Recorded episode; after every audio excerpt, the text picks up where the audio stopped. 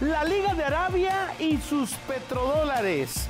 Todos los detalles del nacimiento del nuevo monstruo del fútbol lo platicamos aquí, a pie de cancha.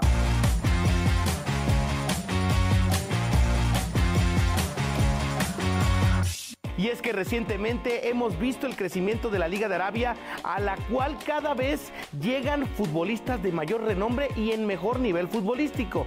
El caso de Cristiano Ronaldo fue quizá el primero de los más sonados, 37 años de edad, 75 millones de dólares, a lo que por supuesto fue un movimiento completamente mundial. Es claro que la apuesta de la Liga de Arabia eh, sin duda es el tener eh, una liga competitiva y atractiva para el público es por eso que hoy vamos a hablar de los jugadores top que ya se unieron a la Liga de Arabia. La Liga de Arabia no es nueva en el tema de pagar muy bien a los futbolistas. Lo que es nuevo es que está obteniendo ahora ya a jugadores élite para que lleguen a este fútbol. El último caso, el más reciente, el de Neymar. Ya platicábamos de Cristiano Ronaldo y ahora empezando con el jugador más caro del momento, Neymar Jr., que llega al Al Hilal eh, y esta ocasión ha sido comprado por 97 millones de dólares. Pero no solo es el costo de su contrato, sino que también tiene, eh, pues en estos dos años que firmó, Neymar estaría ganando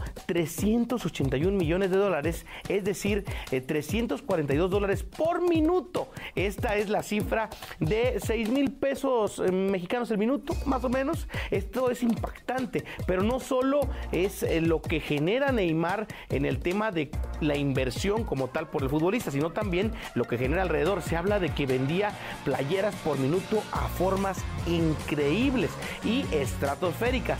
Antes de Neymar también se dio la oportunidad de llegar a este país a el gato Karim Benzema, quien también ahorita les voy a platicar la cantidad estratosférica que se pagó por el delantero del Real Madrid.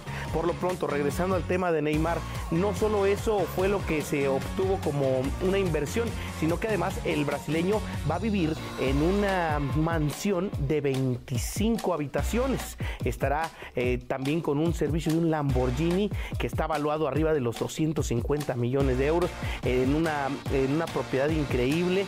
Eh, tiene ya también un Aston Martin de 330 mil dólares. Eh, tiene también una oportunidad de tener un Lamborghini no de esos 250 millones. No, no se espante. 250 mil dólares también. Además va a contar con un avión privado a su disposición va a cobrar 86 mil dólares por cada partido ganado, va a tener la oportunidad de ganar también 543 mil dólares por cada... Eh, por cada balón que termine en las redes. Entonces, son cada bono y cada situación que le va sumando dinero a Neymar. No nada más la contratación, sino también logra el, concretar pues bonos eh, que le dieron casa, que ya dieron coches de lujo. De verdad es que es algo impensado y no hay un límite. Recordemos que en el fútbol americano sí existe un tope salarial. Acá en el fútbol actualmente no lo hay.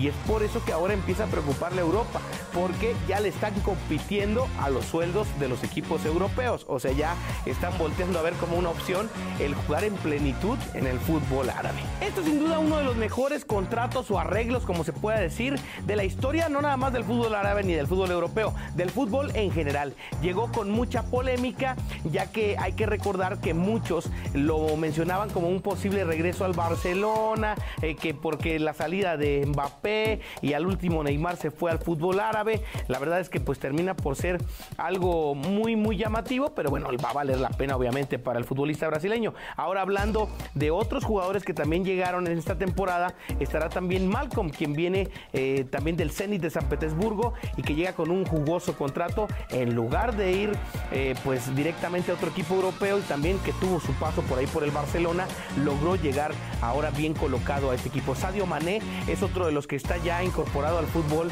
y que será ahora compañero de Cristiano Ronaldo, este exfutbolista también eh, de uno de los equipos más importantes de Europa, eh, que ahora va a tener la oportunidad de dejar a Liverpool para estar jugando con Cristiano Ronaldo en la Liga Árabe. Y así le puedo ir mencionando. Ya llevo a Benzema, ya llevo a Neymar, ya llevo a Cristiano, ya llevo a Mané, ya llevamos a Malcolm. Y ojo, hay un mexicano que también podría estar dentro de esta lista. Este no de tanto renombre actualmente, pero recordemos que el Gulit Peña está colocado en la segunda segunda división del fútbol árabe y se dice que estaría buscando una oportunidad, un equipo que le dé la oportunidad de jugar en primera división.